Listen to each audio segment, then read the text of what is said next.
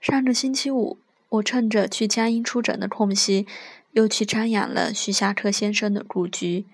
和以往一样，我先去看看那棵罗汉松，这是先生当年手植，距今四百年，依然遒劲有神。再去先生的冢前默哀，看看那块字迹有些模糊的墓碑。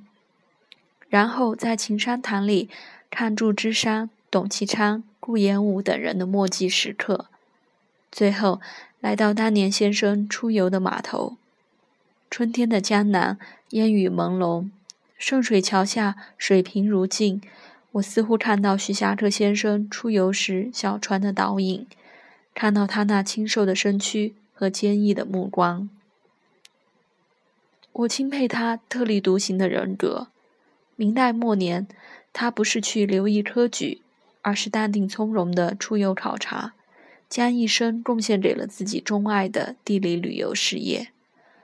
我更欣赏先生脚踏实地的治学态度。他一生用自己那双脚丈量了祖国的大部分名山大川，直到他患病无法下地为止。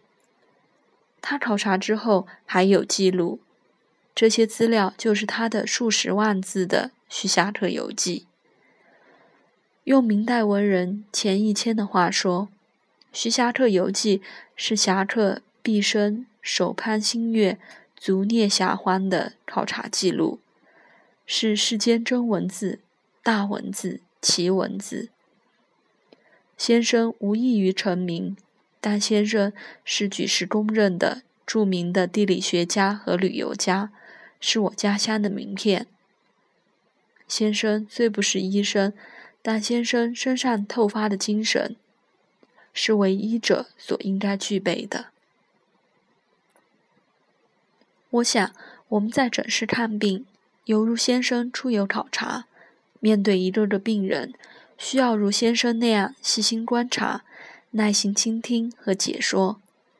每个病人都是一道不同的风景，需要脚踏实地、深入其中，来不得半点空谈。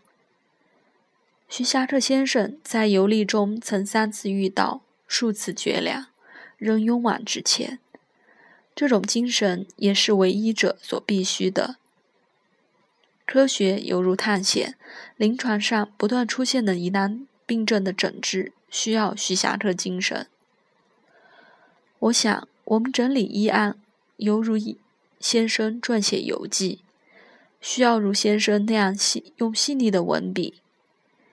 要用真文字，如实而传神地记录下每个患者发病的特点和方正识别的要点，并分析取笑的机理或失误的原因。《徐霞客游记》虽是先生逐日的观察和记录，但丝毫不影响其著名地理学家的地位。医案是个案，但中医个体化治疗的基础就是个案。一个个真实而典型的个案，就是中医实证用方的样本和规范。张仲景《伤寒杂病论》的条文可以当作医案来看。吴鞠通的温病调变是叶天士《临症指南医案》部分医案的提炼。让大冢敬节先生奠定日本现代汉方家地位的，不是他的动物实验报告，而是他的医案。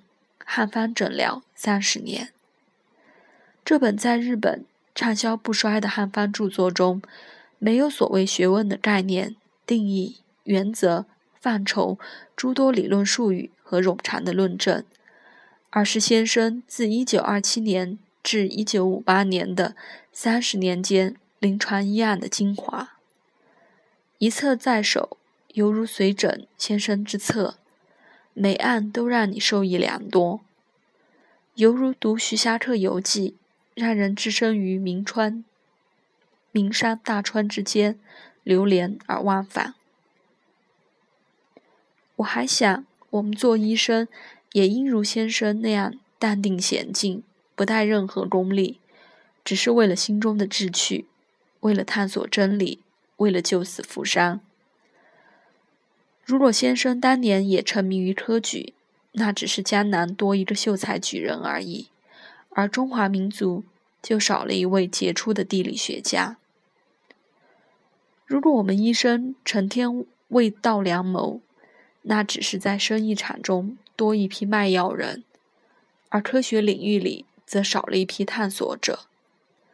如果真是如此，那将是中医学的悲哀。